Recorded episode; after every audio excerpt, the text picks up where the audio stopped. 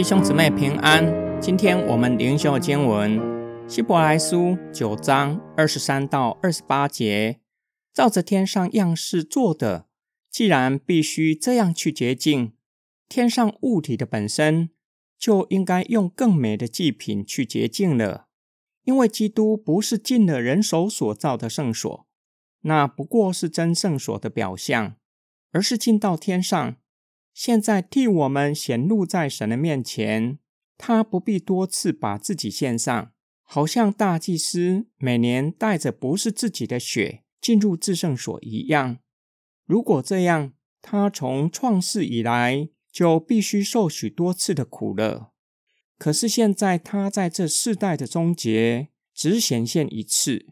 把自己作为祭品献上，好除掉罪，按着定命。人人都要死一次，死后还有审判。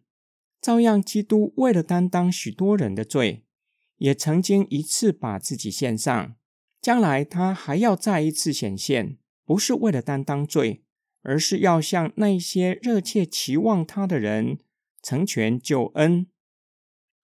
作者已经说了，地上大祭司在会幕里的侍奉，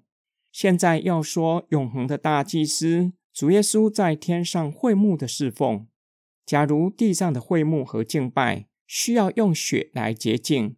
会幕所指向真正的实体，也就是天上的会幕，岂不要用更美的血来洁净？因为他进入的是真圣所，进到天上的会幕，为我们在父神的面前祷告。犹太背景的基督徒一定可以看出作者的用意。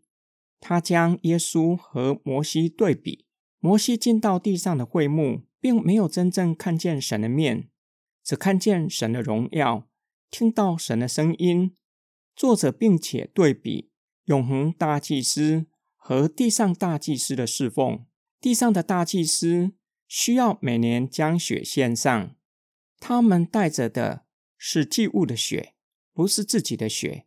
永恒大祭司带着自己的血。并且只要一次献上自己的血，就成就永远有功效的救赎。若不如此，从始祖堕落直到如今，永恒大祭司岂不是要多次献上自己的血？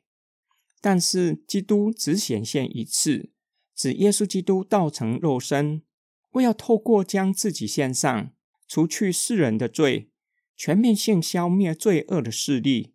包括罪对人的扭曲，以及在历世历代以来邪恶的势力，耶稣替代性的救赎是终极，并且是一次永远成就，叫凡相信耶稣基督的人，将来面对上帝审判的时候，却是可以听到无罪的宣判，得着赦罪的恩典。这正是耶稣基督再一次显现的工作，是要让凡热切盼望耶稣基督再来的人。得着永远的救恩。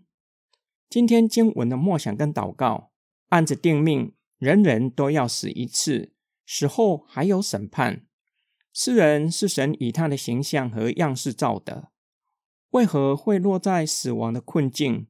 不是上帝无能，无法造出更美、不会死亡的人类，也不是上帝有什么邪恶的念头，让人类落在死亡的困境。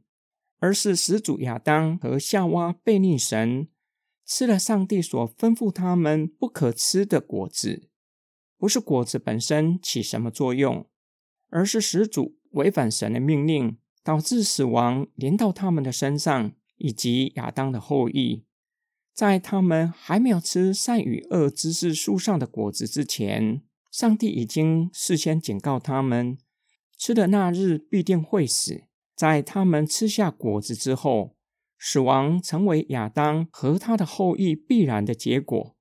人人都有意死，然而肉身死亡不是最终，也不是最悲惨的结果。死后还有审判，才是最悲惨的结果，也就是永远无法与创造生命之神同在，才是最悲惨的结果。创造生命的天赋上帝。不愿意看见一人沉沦在地狱里面受苦，他为人类的困境预备了救恩，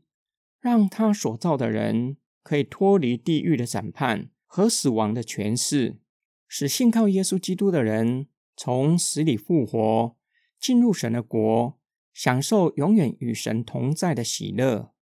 我们若是渴望将来在天国与神同在的喜乐，就要从在地上的生活开始学习天上的生活。我们若是在地上开始学习敬拜，就不会认为将来一天到晚敬拜上帝是很无聊的事。我们会认为很无聊，因为我们没有敬拜神的生活，或是我们参加主日崇拜，人到心没有到。或是教会的敬拜缺乏生命，无法让人感受到敬拜神的喜乐和荣耀。我们一起来祷告：爱我们的天父上帝，你以你的形象和样式创造我们，是要我们能够认识你，